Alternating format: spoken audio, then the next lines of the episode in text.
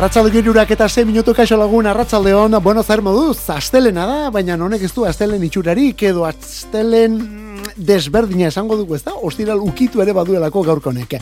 Bueno, ba, ala ere gu kantu kontari saio egiterakoaz, gaur ere bai kantu kontari, eta bier zer esanik ez bier ere bai, aste azkenean, ostegunean eta ostiralean ere bai. Hemen izango gara musikarekin, eta musikarekin alde hontan Mikel Olazabal eta biok bestaldean zu ere bai.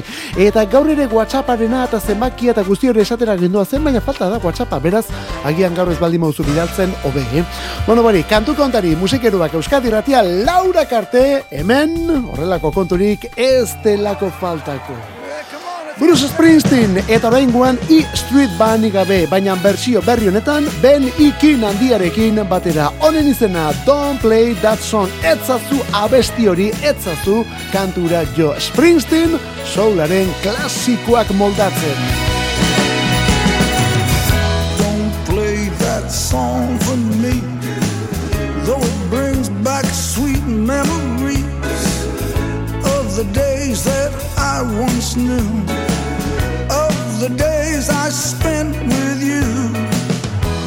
Oh no, don't you let it play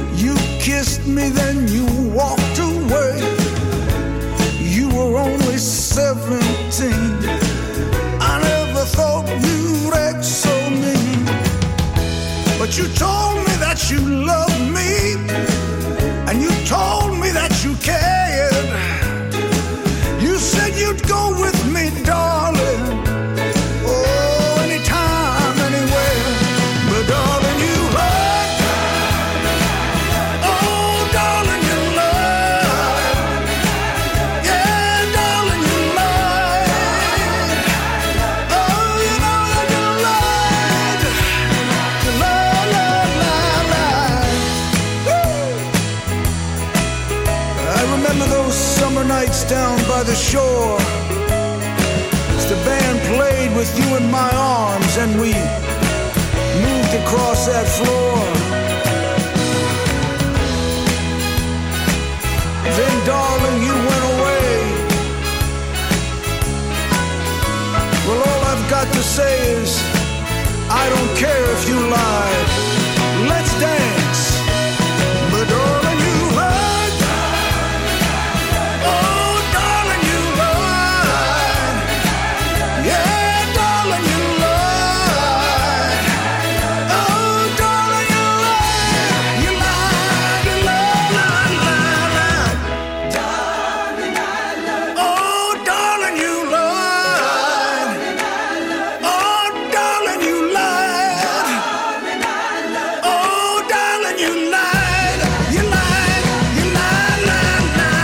Gezurra gezurraren gainean orduan, baina tira ala ere dantzan hori omen da orain importanteena eta Bruce Springsteen da beti danik gain gustoko izan dituen kantuak moldatzen orain gainera. Eta hirugarren single hau hau bomba bada ez. Ze ona Don't Play That Song etzazu abestiura etzazu kantori jo Springsteen soul eta gospel munduko klasikoak bisitatzen. Orain Ben Ikinek irurogei eta bian ospetsu egindako pieza mundial hau moldatu du gainera eta esan ere ez dago Don't Play That Song izeneko kantu honek aurretik ere beste bersio batzuk izan ditu. Areta Franklin ere ona iritsi zelako, Mariah Carey ere bai, ozergaitik ez Adriano Celentano italiarra ere bai. Ederra benetan, Springsteenen album berria. Only the Strong Survive. Hori da diskoaren izena, Only the Strong Survive. Bersioen kantu bilduma da, azarroren amaikan jasoko dugu, beraz ja ez da asko falta, eta honelako soinu eta ritmoz betea honen izena Don't Play That Song. Hori zuzen ikutuan, hau erabat zuzenean, baina hau Euskal Herritik, mutrikuko taldea, beken aurtengo maiatzean. Delirium Tremens, hause da, ikusi.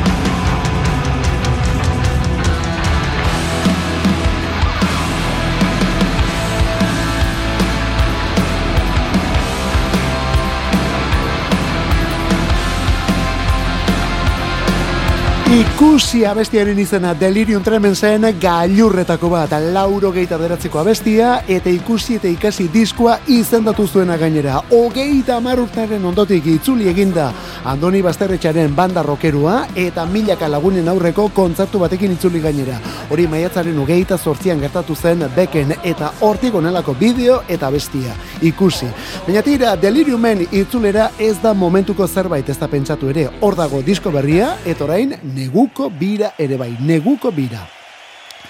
Durangoko azokako ahotseneko plater nagusietako bat izango da, abenduaren zazpian izango da deliriunen kontzertua Durangon, eta gero, abenduaren amarretik aurrera hasita, hor ja, unidada labesa taldearekin batera sei emanaldi. Lehen da bizeko abenduaren amarrean esan bezala, azpeitiko sanagustinen. Hortik aurrera, 2000 eta hogeite iruan, urtarrilaren seian, zentralen, iruñean, urtarrilaren amalauan, bilboko kafean zokian, hogeita batean, gazteizko Jimmy Jassen, eta gero ja, otxailaren amarrean, Bartzelonako raz matazen, eta martxoaren lauan, biarrizgo atabalen ere bai. Sei kontzertu orduan, eta seiak unidad alabesa taldearekin batera. Hau da, Delirium Tremens taldearen neguko bira laburra.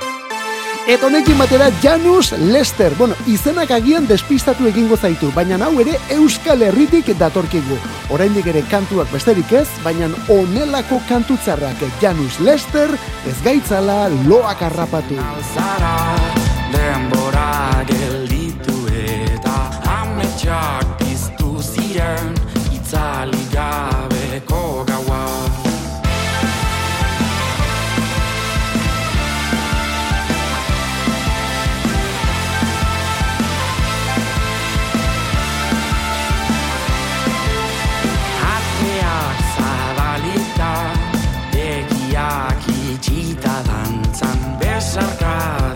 Ieslari, artean kateatuta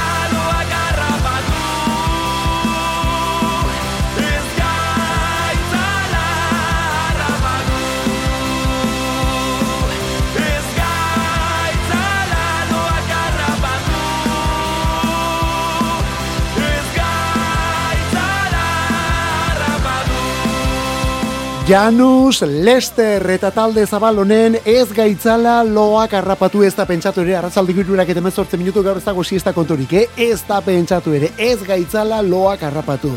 Janus Lester batez ere Jokin Pinatxoren egitasmoa da Jokin Pinatxo, beratarra da, Nafarra, eta gaztea izan arren ia badu urte batzuetako eskarmendua musika mundu honetan. Izen ezberdinekin ezagutu dugu, baina tira, hau da momentuz guri gehien gustatu zaiguna, eta batez ere abesti hau gainera. Ez gaitzala loak harrapatu. Oraindik ere ez dago disko luzerik, ez dago albunik, baina hasi dira kantuak erakusten, eta hau horietako bat ondo apuntatu izena. Janus Lester. Janus Lester abestia, ez gaitzala loak harrapatu. Oh. Eta urrengo perla, prestatu gaitezen urrengo perla honekin, hau dau kantutzarra, ze ona, Royal Otis, bikotea Australiatik, eta bestietako bat onako Cool Aid.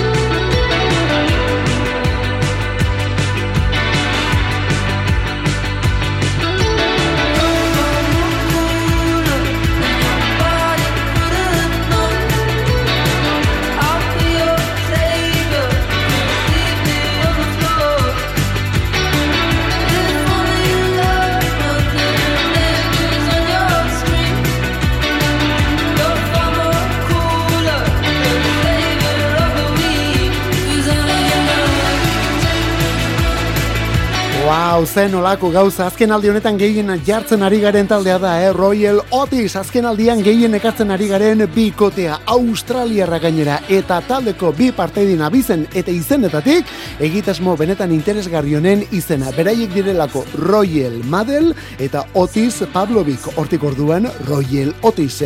Indie pop munduko bikotea da, duela aste batzuk Bar and Grill izeneko bigarren epea plazaratu dute, Bar and Grill, benetan interesgarria, beraz epeak dituzten momentuz oraindik ez dira disko batera iritsi, eta kontuz, epe horren ondotik bira egin dute Europan eta bira horren aurretik beste kantu bat erakutsi ere bai onaku hau. Honen izena Cool Aid eta taldea Royal Otis. Hau berriz erresuma batutik, hau zeharo ezberdina. I'm not shocked,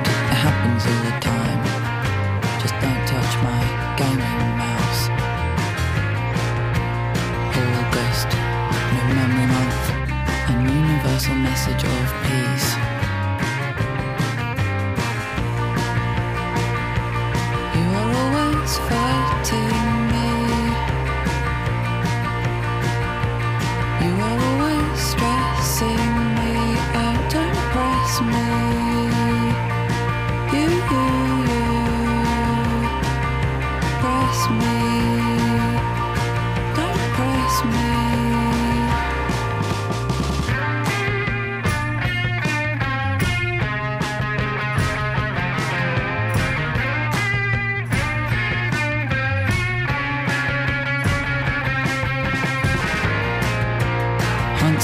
cheat, why not? Wet, cold, hard, flat, it's my big boy candle. All I could afford was a gaming mouse. So don't touch my gaming mouse, you rat.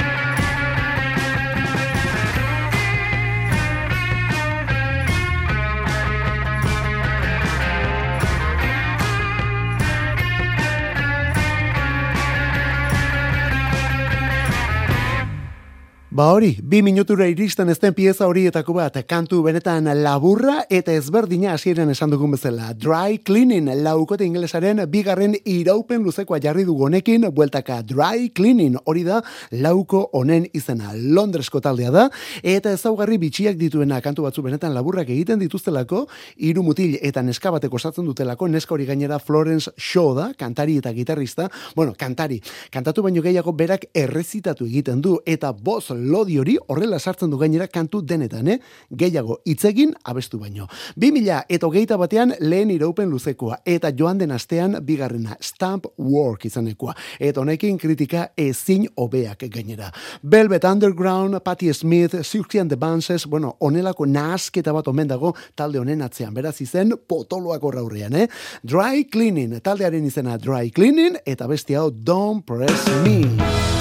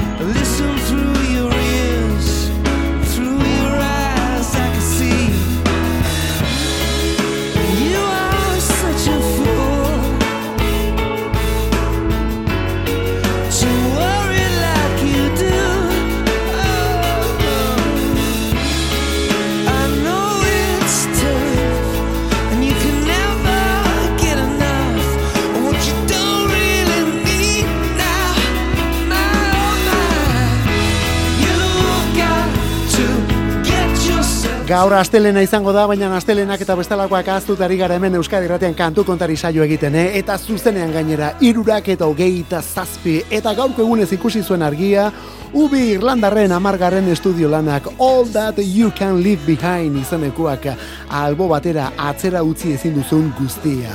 Hori 2000 garren urtean gertatu zen eta lauko Irlandarraren jarraitzaile askok bono eta bere mutilen benetako azken diskotza dute album zuri hau gainera. Azalean hori laukote agiri delako azal zurian Parisko Charles de Gaulle aireportuan. Eta musikan hori laurogeiko amarkadako soinuetarako itzulera. Laurogeita amarrekoan erabili den rollo dantzagarri elektroniko eta exageratua utzi eta berriz ere sustraietara. Daniel Lanoa eta Brian Eno ekoizleak eta amabi amairu abestitan ubiren sena Elevation turrarekin jantzi zuten disko paregabea gainera. Eta hause da All That You honetako lehen abestia, lehen singelanak egin zituena eta piezarik ezagunena ere bai Beautiful Day. Gaur hau dudarik gabe, Larry Malen bateriari kantatu behartzaio. Shoots up through the stony ground. There's no room, no space to rent in this town. You're out of luck, and the reason that you had to care, the traffic is stuck, and you're not moving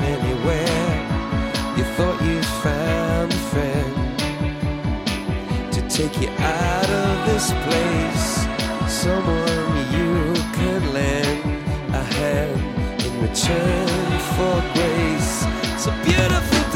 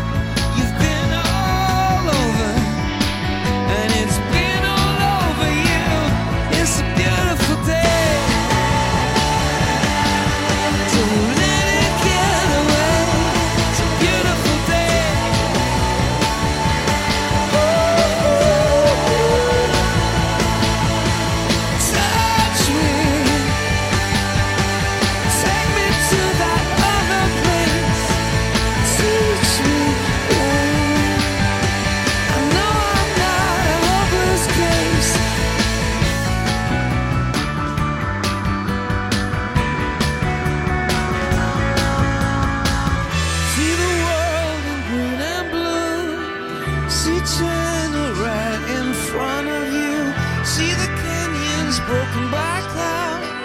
See the tuna fleets clearing the sea out. See the bedouin fires at night. See the oil fields at first light.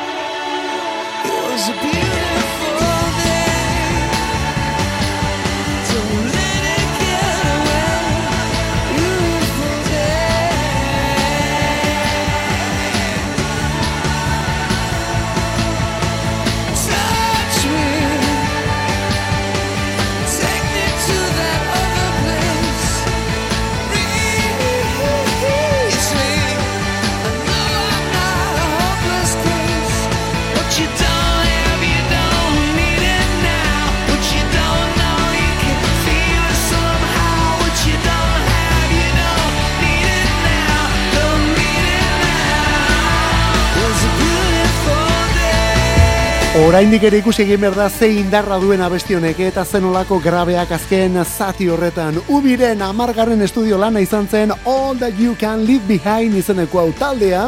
Berriz ere, Ubi bere hasierako soinura itzuli zuen kantu bilduma alegia. Urriaren hogeita marrean estrenatu zen eta gaurko egunez urriaren hogeita maikan jarri zen salgai munduan barrena. Duela hogeita bi urte gaurko egunez, duela hogeita bi. Orduan, Larry Malin Jr. bateriak hogeite meretzi urte bete zituen. Egun hartan, justu gaurko egunez, hogeite meretzi bete zituen duela hogeita bi. Gaur, esan berrik ere ez, iruro hogeita batera iritsi da. Beraz, berarentzat gaur batez ere, Beautiful Day Mundialau. Kantu kontari. Musikarik ez dadila falta Euskadi erratiko arratsaldeetan. Ordubeteko saioa proposatzen dizugu astelenetik ostiralera, iruretan hasi eta laurak arte. Eta gero, edozein momentutan podcastetan berreskuratzeko aukera. Kantu kontari. Euskadi erratia.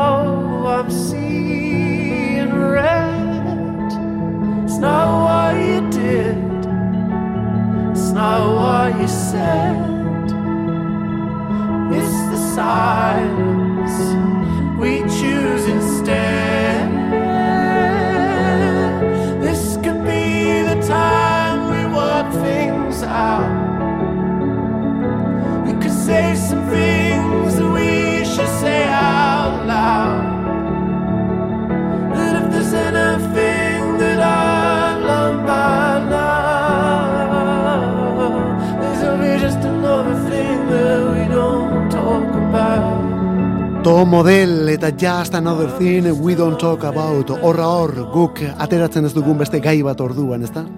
Nola baita itzuli behar genuen eta horrela itzuli dugu kasu honetan. Ederra, ezta? To model ingelesa bosgarren bakarlanarekin joan den ostiraleko kantu bilduma da diskoaren izena Best Day of My Life hori bere izen burua eta besti eta baladak badatoz bertan eta horietako bat onako hau Just Another Thing We Don't Talk About. To modeleko geita maika urte ditu, 2000 eta amabian eman zuen lehen kolpea Another Love izeneko kantuarekin. Another Love, zalantzari gabe, joan den amarkadako kanturik ospetsuenetakoa delako. Bueno, orduan ospetsu eta oraindik ere bai. Odel berak zuzenean jo zuen Ukraniar herriari laguntza emateko Budapesteko tren geltokian. Gero horren ondotik, joan den asteetan, topera ibili da TikTok aplikazioan irango protestetako ereserkia bilakatu delako abesti hori. Eta orain berriz, zer, eta hona hemen egile beraren kantu berria. Diskoa ere bai. Abesti honen izena, Just Another Thing We Don't Talk About.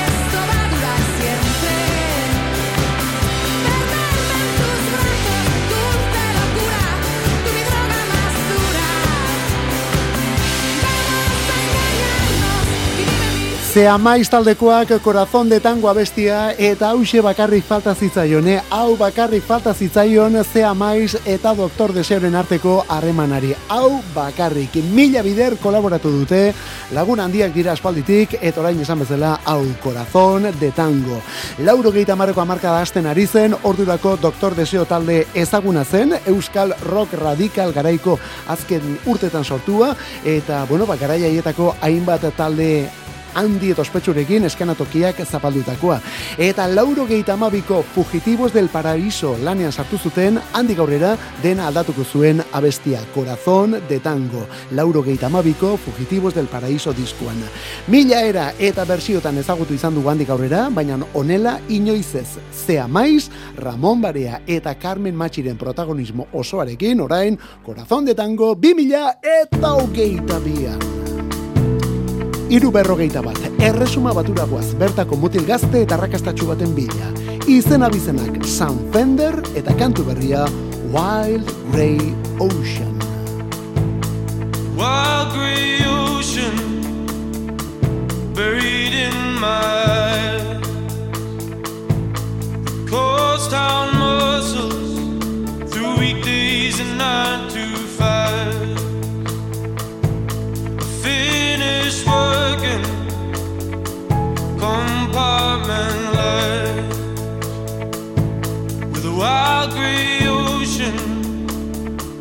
buried in my eyes, always in the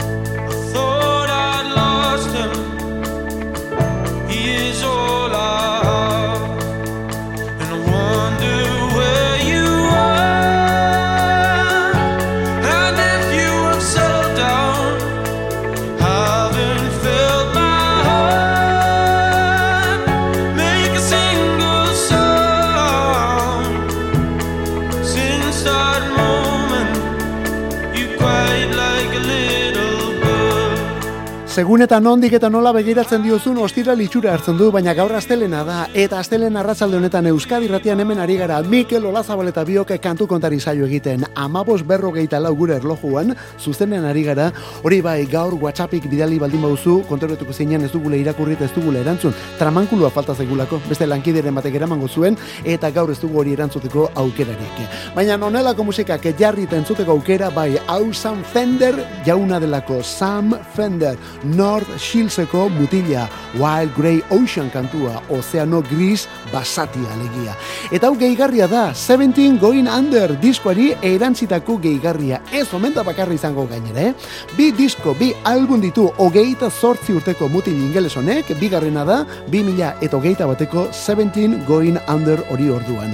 Orain berriz plazaratuko duena, eta gerora egindako kantu batzuk gehituta. Bau, gehitutako horietako bata. Wild Grey Ocean. Abenduan jasoko menduko berredizioa, mutil honen izena bizenak Sam Fender. Aurtengo durangon gari zuzenean diskoan. Amets, zatoz jadan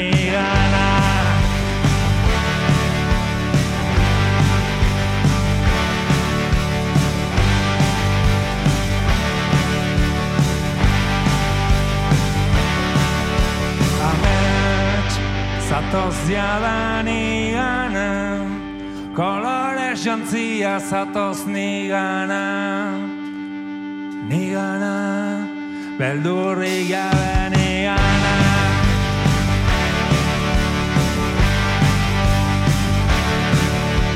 Zuiarriak daude bideak Zuiarriak ere ilusioak Behin eta berriz ari naizutak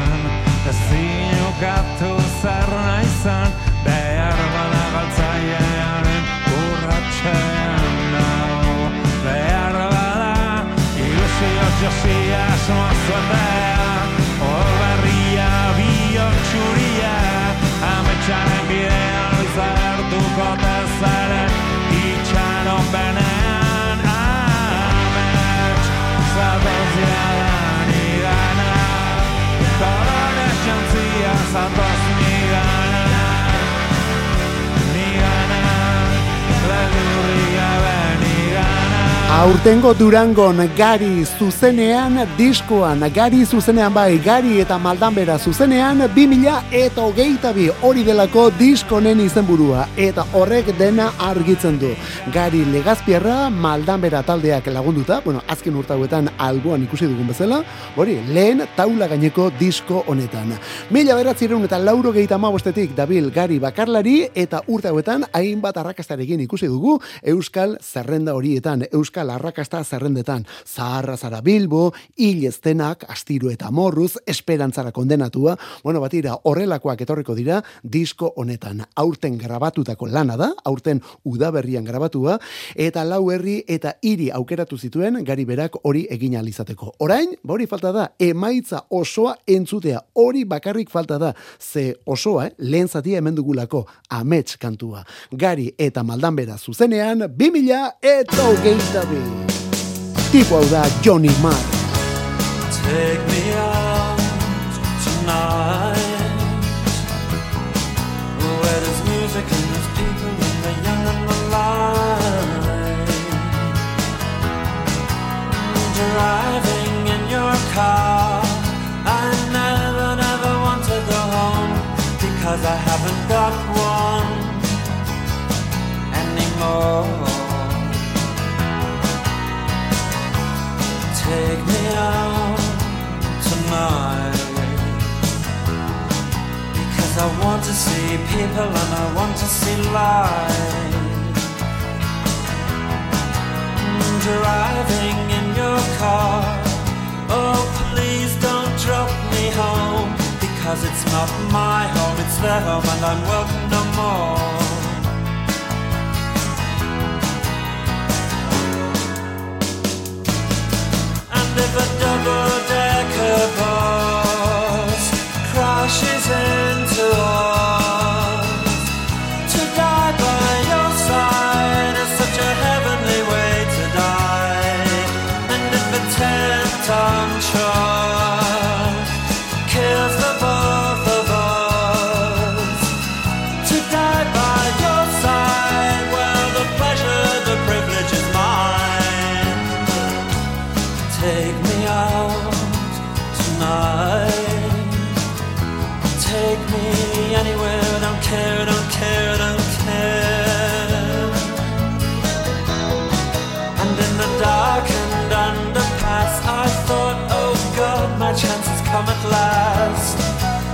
strange fear gripped me, and I just couldn't ask.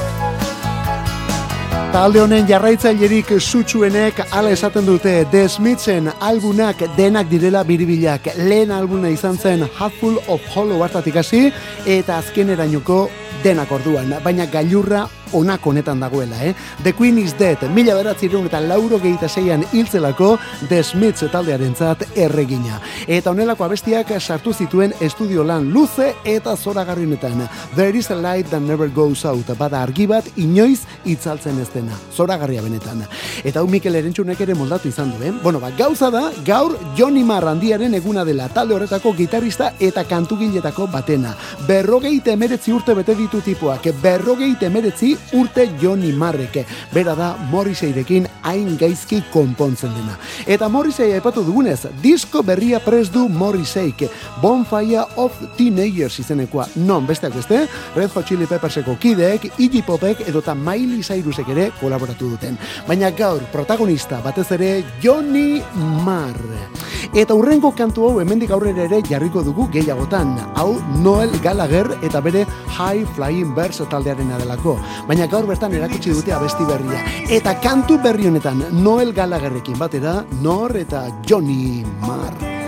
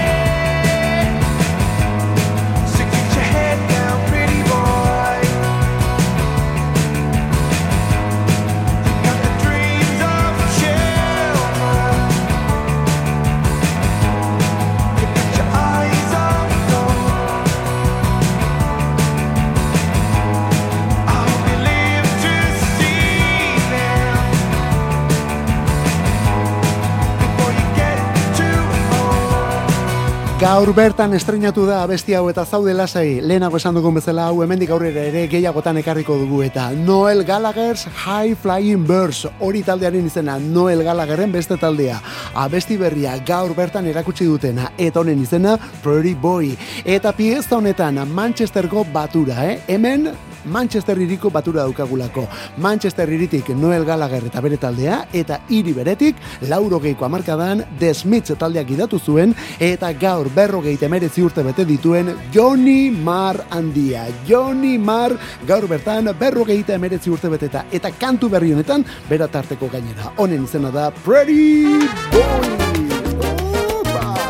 Aire zaldatzeko momentua, 6 minutu besterik ez arratzaldeko lauretarako. Hau da talde zarra, Euskal Herria eta Colombia, salsa musika.